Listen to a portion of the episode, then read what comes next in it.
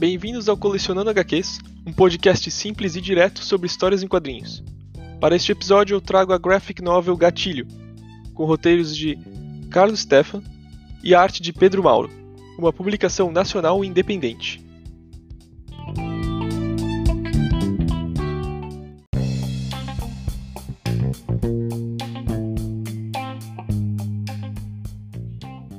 Gatilho é uma HQ curta, mas que consegue encapsular elegantemente uma história memorável e o espírito do gênero de faroeste. É elegante, pois conta sua história com uso econômico de texto, avançando seu enredo sem a necessidade de recordatórios, diálogos superexpositivos ou outros subterfúgios parecidos. Se aproveita de sua arte para contar essa história de uma forma muito mais visual, numa narrativa que claramente busca representar a atmosfera dos filmes de faroeste que a inspiraram. Seu uso econômico de texto não significa, no entanto, que seja um roteiro simples. Em Gatilho, um caçador de recompensas persegue o criminoso que o colocou no caminho da violência e da morte. Mas o foco não são os obstáculos para encontrá-lo, e sim as motivações que levaram ao conflito desses dois. O roteiro inteligentemente conduz essa motivação de uma premissa simples para algo inesperado. Sua premissa sua premissa inicial de motivação seria forte o suficiente para um confronto passional que se espera desse gênero, mas são seus desdobramentos que levam essa HQ a uma leitura marcante.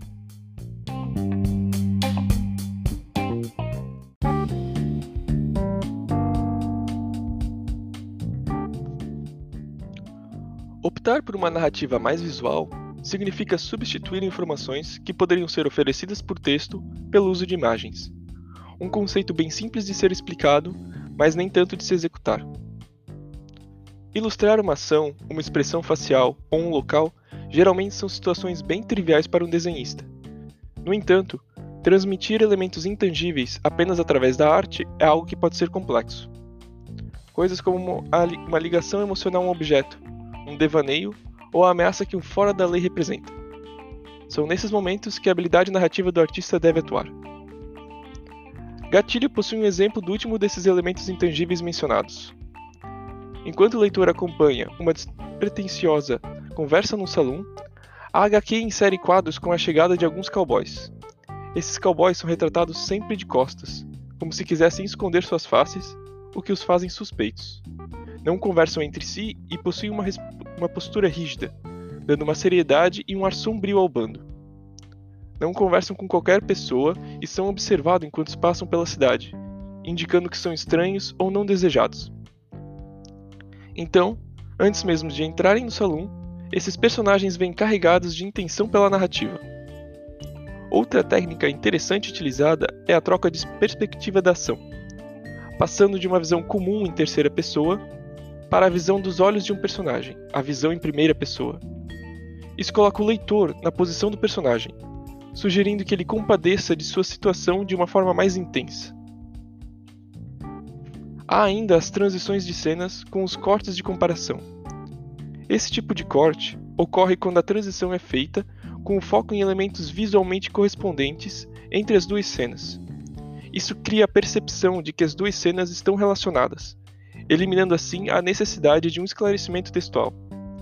A relação entre as cenas, no entanto, é aberta, e confere oportunidades narrativas para os autores. Um exemplo dessa transição na HQ, logo em uma de suas primeiras páginas, é a transição que acompanha uma mosca. A transição de comparação indica que essas cenas são relacionadas, mas até o desenvolvimento da nova cena, o leitor não sabe se ela é precedente, simultânea ou posterior na linha temporal. Técnicas como esta tornam a leitura mais fluida, mais subjetiva e, portanto, mais envolvente.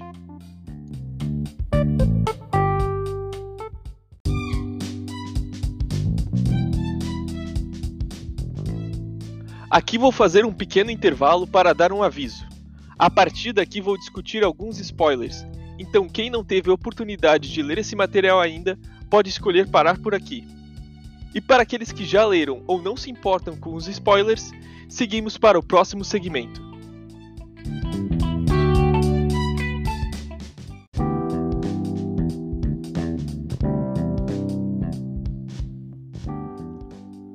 Uma HQ independente geralmente possui uma história curta.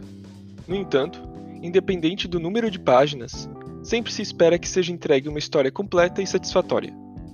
E essa HQ consegue se estabelecer como um exemplo ao contar uma história tão marcante em cerca de apenas 50 páginas.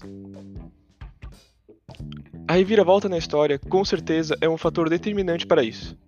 Durante a primeira leitura, a HQ dá ótimas pistas falsas de que o pistoleiro sem nome seja o homem conhecido como escocês.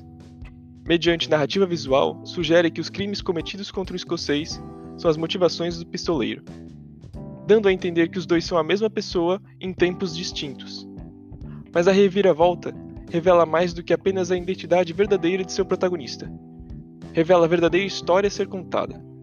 A premissa leva a crer que Gatilho contaria a história de um homem que parte em busca de justiça e acaba se perdendo no caminho. No entanto, a HQ se revela uma reação em cadeia de eventos que destruíram uma família e levaram alguém a caçar o próprio pai. Um tema bem mais complexo e que demanda coragem para ser escolhido como foco de uma história de poucas páginas. Esta coragem e a habilidade com que o tema é explorado são dois motivos fundamentais para o impacto que essa história causa.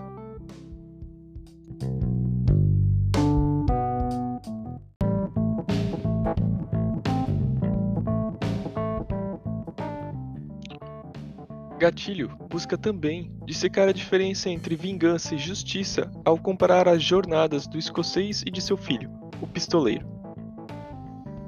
Apesar de afirmar que buscava justiça, o verdadeiro objetivo do escocês era retribuir a dor ao criminoso que atacou a ele e sua esposa.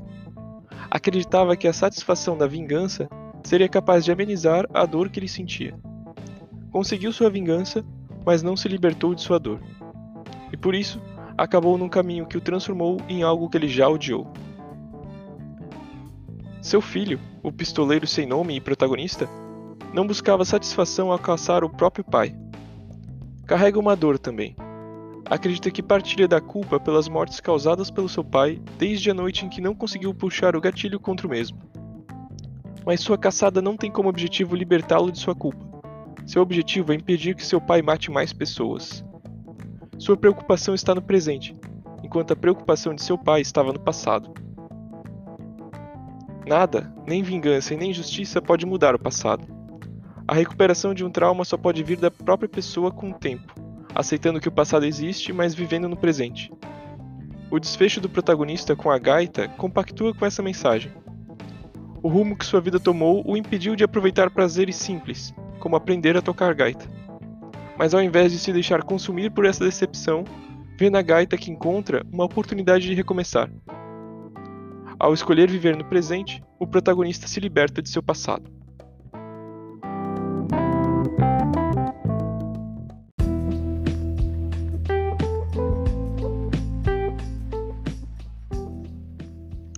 Gatilho se sobressai numa narrativa de poucas páginas, com um texto preciso e uma narrativa visual elegante. É uma leitura envolvente, com temas complexos e uma reviravolta impactante. Um faroeste ideal de dois talentosos narradores e amantes desse gênero. Obrigado por me escutar, eu espero que você tenha gostado desse episódio e até a próxima.